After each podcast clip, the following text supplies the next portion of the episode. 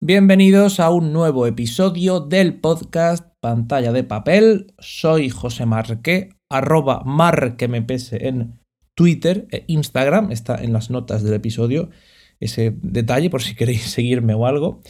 Y en este episodio voy a hablaros sobre la novela que estoy elaborando, sobre el proceso que he seguido, ahora sí, porque ya lo he casi completado, casi, y sobre la última o última, no, eso es mentira una de las últimas fases, porque esto parece que nunca termina.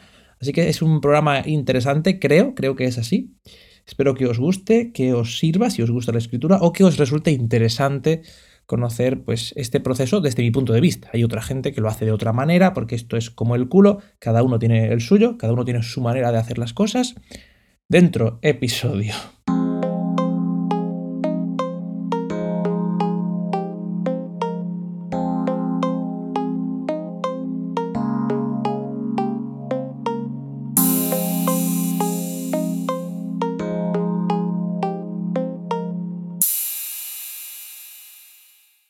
A ver, resumiendo, haciendo un poco recopilatorio de cosas que creo que he contado, espero haberlas contado y si no lo he hecho, pues si os interesan preguntádmelo y hago, o decídmelo y hago un episodio sobre ello.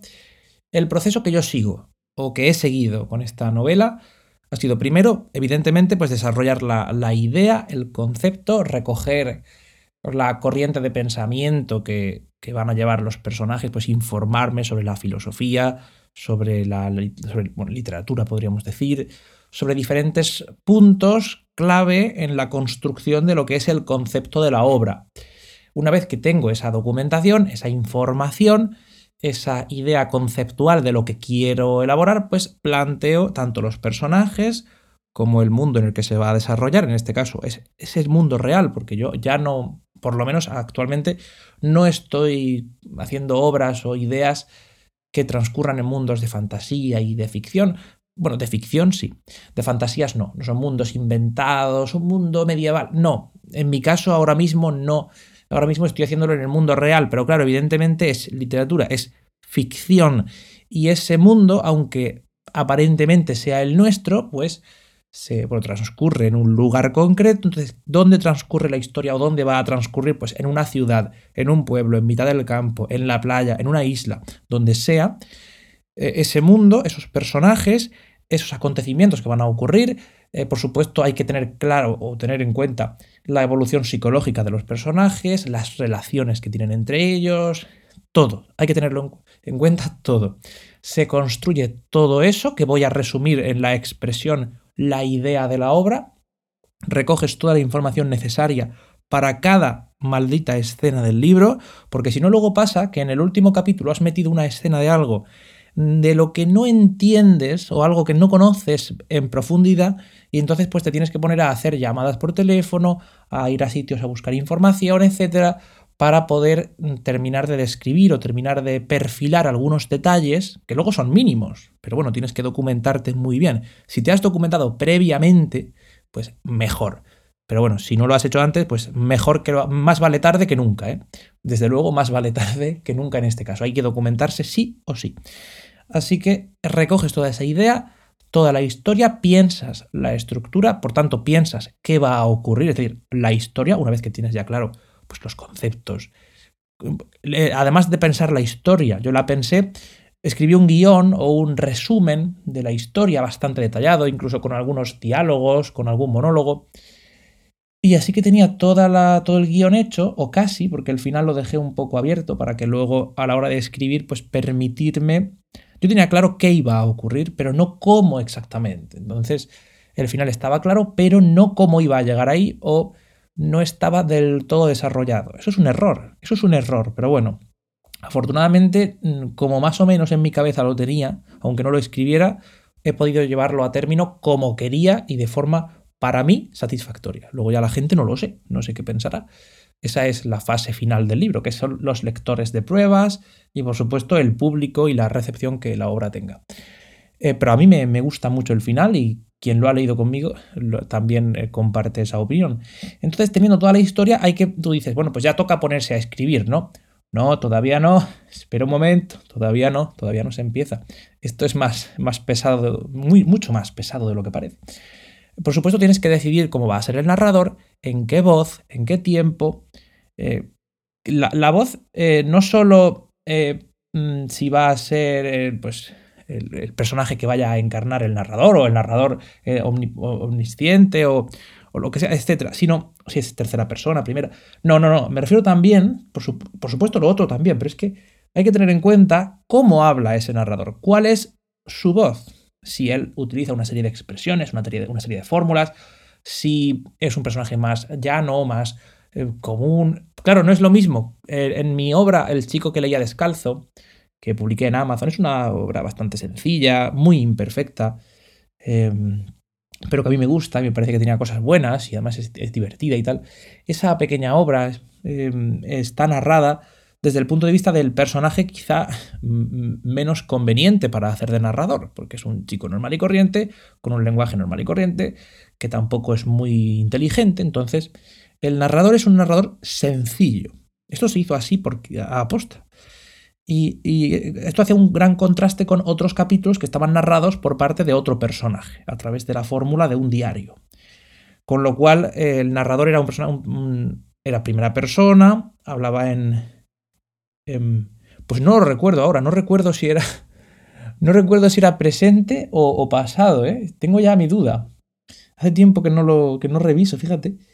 Y se me, ha, se, me ha, se me ha ido ese detalle. Bueno, importante saber el tiempo, etcétera, cuando. con la obra que estás haciendo.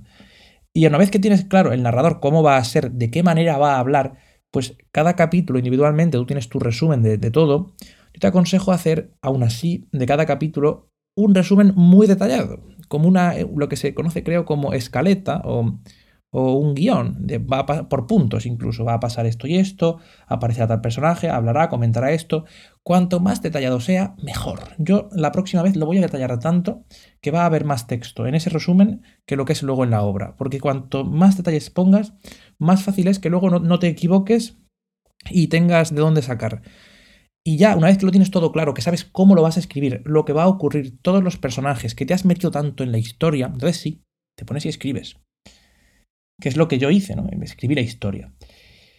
Y yo escribía los capítulos individualmente, eh, concibiéndolos como una propia entidad cada capítulo, casi como si fuera una pequeña novela cada capítulo, dentro de la novela eh, en su conjunto, que son todos los capítulos, los 10 capítulos, que son y luego ese capítulo lo reescribía, lo analizaba por supuesto, lo reescribía y lo incorporaba al borrador. Es decir, yo daba varias vueltas a un capítulo antes de considerarlo el borrador. Con lo cual ya llegaba al borrador más o menos bien.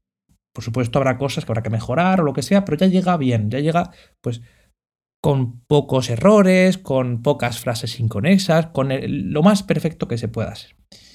Y sin incoherencias y cosas así. Ese borrador poco a poco va teniendo más capítulos. Conforme yo los voy elaborando, reescribiendo e incorporando, pues el borrador tiene 1, 2, 3, 4, 5 capítulos, 6 capítulos, 7 capítulos, 8 capítulos, 9 y 10. El libro termina en 10 capítulos. Vale, ya tenemos ahí los 10 capítulos. ¿Eso qué es? ¿Esa es tu novela? No, esa no es mi novela. Ese es el borrador de la novela. ¿Qué significa eso? Que es la versión en sucio. Es la versión no válida del libro. Eso se publica tal cual está y eso es una basura.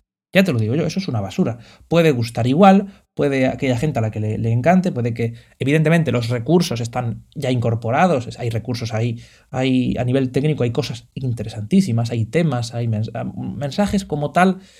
No me gusta decirlo porque no es un panfleto político, no es no te doy mensajes para que pienses esto, ¿no? Pero hay temas que se plantean o mensajes para que tú le des vueltas en tu cabeza y saques las conclusiones que quieras, eh, como Humberto Eco.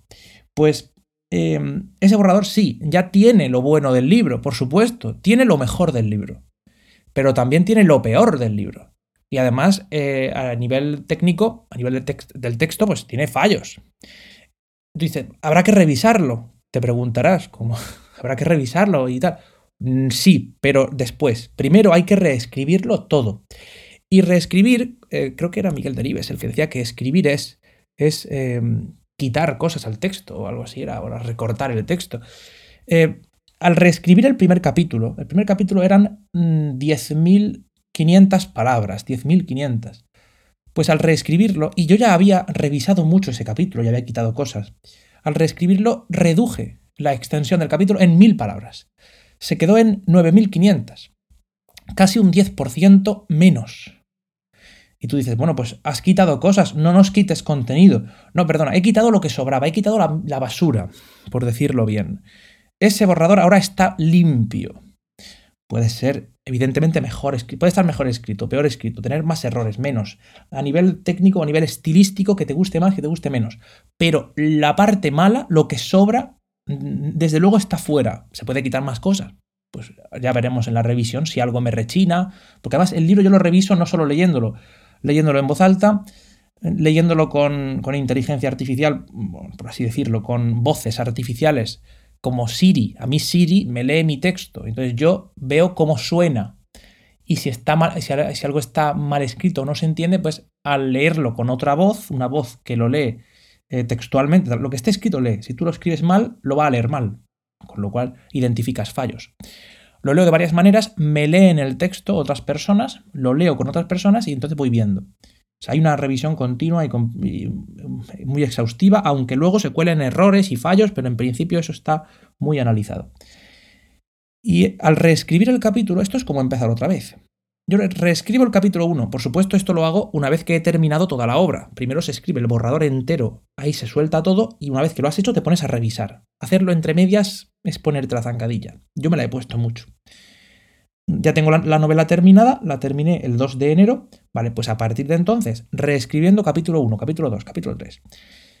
Y en cada capítulo eh, se reduce el número de palabras. A mí esto me gusta mucho. Me gusta ver que el texto es un poco más breve, Sigue siendo una novela larga o medianamente larga, una novela mm, con buena extensión, supera las 100.000 palabras, con lo cual corta no es, pero eh, no va a ser un tocho enorme con cosas que sobren. No va a sobrar nada, lo que está está por algo. y además es importante. Así que me parece que, que, está quedando muy bien al quitar eso que sobra. Del capítulo 1 quité mil palabras. Del capítulo 2 creo que quité 1500, una cosa así, o 1000, 1500.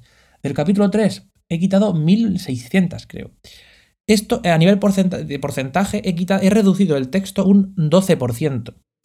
En los tres primeros capítulos, en un, eh, de 10 que son, el texto se ha reducido un 12%. Quiere decir esto que si la novela final eran 115.000 palabras, se va a quedar en 102.000 o en 105.000, una cosa así. Se va a quedar más es que decir más breve es mentira. Se va a quedar menos extenso, se va a quedar más conciso, se va a quedar lo importante y vamos a quitarle lo malo. He dicho, el borrador tiene lo mejor de la obra, es así, y lo peor. Vamos a quitarle lo peor para que sea lo mejor. Vamos a intentar que la obra, dentro de su nivel, porque evidentemente yo no soy ningún gran escritor, ni mucho menos. Estoy aprendiendo y tampoco sé hasta qué punto se podré seguir aprendiendo y desarrollando mi habilidad. No sé si habrá un momento en el que diga, mira, eh, soy un mal escritor, no tiene remedio, pero dentro de mi nivel, sea el que sea, creo que esta es la mejor novela que he escrito y al seguir este proceso de una manera más pues, una manera más apropiada, como es esto de reescribirlo, quitar lo que sobra, tal, porque yo hasta ahora, cuando reescribía, añadía contenido. Cuando yo reescribí El chico que leía descalzo, capítulos de 7.000 palabras se convirtieron en capítulos de 12.000 palabras. Es decir, que casi dupliqué la extensión. Es porque estaban mal escritos. ¿Qué tenía que haber hecho yo con eso? Vale, sí, cuando reescribo el capítulo, añado, porque el capítulo antes lo he escrito mal, o he escrito centrándome en algunas partes, o he omitido escenas, vale, se entiende que se, va a extender el texto, porque hay que terminar de escribirlo. Pero ese capítulo finalmente tendría que haberlo vuelto a reescribir quitando lo que sobra. Eso no lo hice, porque con esa novela no tenía una pretensión de publicarla ni nada parecido. Entonces no le di el cariño necesario para que el libro sea su mejor versión de sí mismo. Con este sí lo estoy haciendo. Estoy en ese momento de reescribir la novela. Y este es el tema de hoy, el de reescribir la novela. Yo me pongo cada día eh, y hago 5.000, 6.000, 7.000, a veces 10.000 palabras. 10.000 creo que no he hecho nunca, solo una vez. Em, voy ahora mismo por 40.000 palabras, llevo pocos días. Eh, la novela la termino el 2 de enero. Ese mismo día empiezo a reescribir el capítulo 1, pero muy poco. Eh, creo que fue el 4 de enero, cuando estuve reescribiendo el último capítulo, pero el final de la novela, pero porque estaba mal hecho el borrador, porque el borrador no era como yo quería. Yo quería hacerlo mejor, entonces lo reescribí y estuve varios días dándole vueltas a ese episodio, con lo cual perdí tiempo. perdí tiempo de reescribir. Evidentemente eso había que hacerlo, es tiempo invertido, es tiempo aprovechado. Más aprovechado no puede ser, pero mm, digamos que reduje el tiempo de reescribir. Me he propuesto terminar de reescribir la novela para el 20 de enero, más o menos. Me quedan... Mm, ¿Cuántos son? Desde que grabo esto, pues claro, es que estáis escuchando esto, pero yo lo grabé hace, hace un tiempecito. Lo grabé a mediados de enero.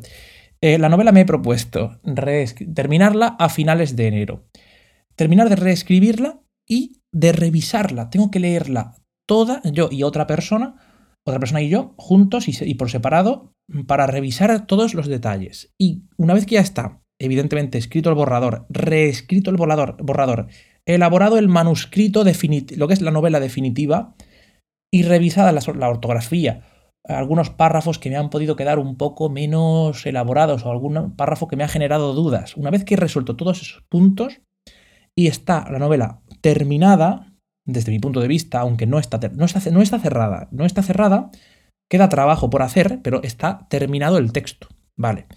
Pues una vez que tengo eso, quiero imprimir varios eh, ejemplares, no, varias copias, quiero imprimir copias del manuscrito y entregárselas a cinco personas. Y esas cinco personas, cinco personas eh, que no son cualquier persona. Cinco personas con las que tengo algún tipo de relación o he tenido en el pasado algún tipo de relación y que me pueden dar una visión mm, completa y muy buena, exhaustiva de la novela y me pueden dar consejos y me pueden incluso ayudar a publicarla. Esas cinco personas son gente de, ámbito literario o artístico. Una amiga mía, por ejemplo, que es, eh, artista y tiene una, una sensibilidad infinita comparada con la mía, que sabe eh, o que va a darme una visión de la novela, por lo que me ha dado ya, porque le pasé algún fragmento cortito y me ayudó mucho a ver, a ver ciertas cosas, así que ella sé que su, opinión es, me importa mucho, pero no deja de ser amiga mía, entonces al ser mi amiga, pues eh, es una opinión sesgada.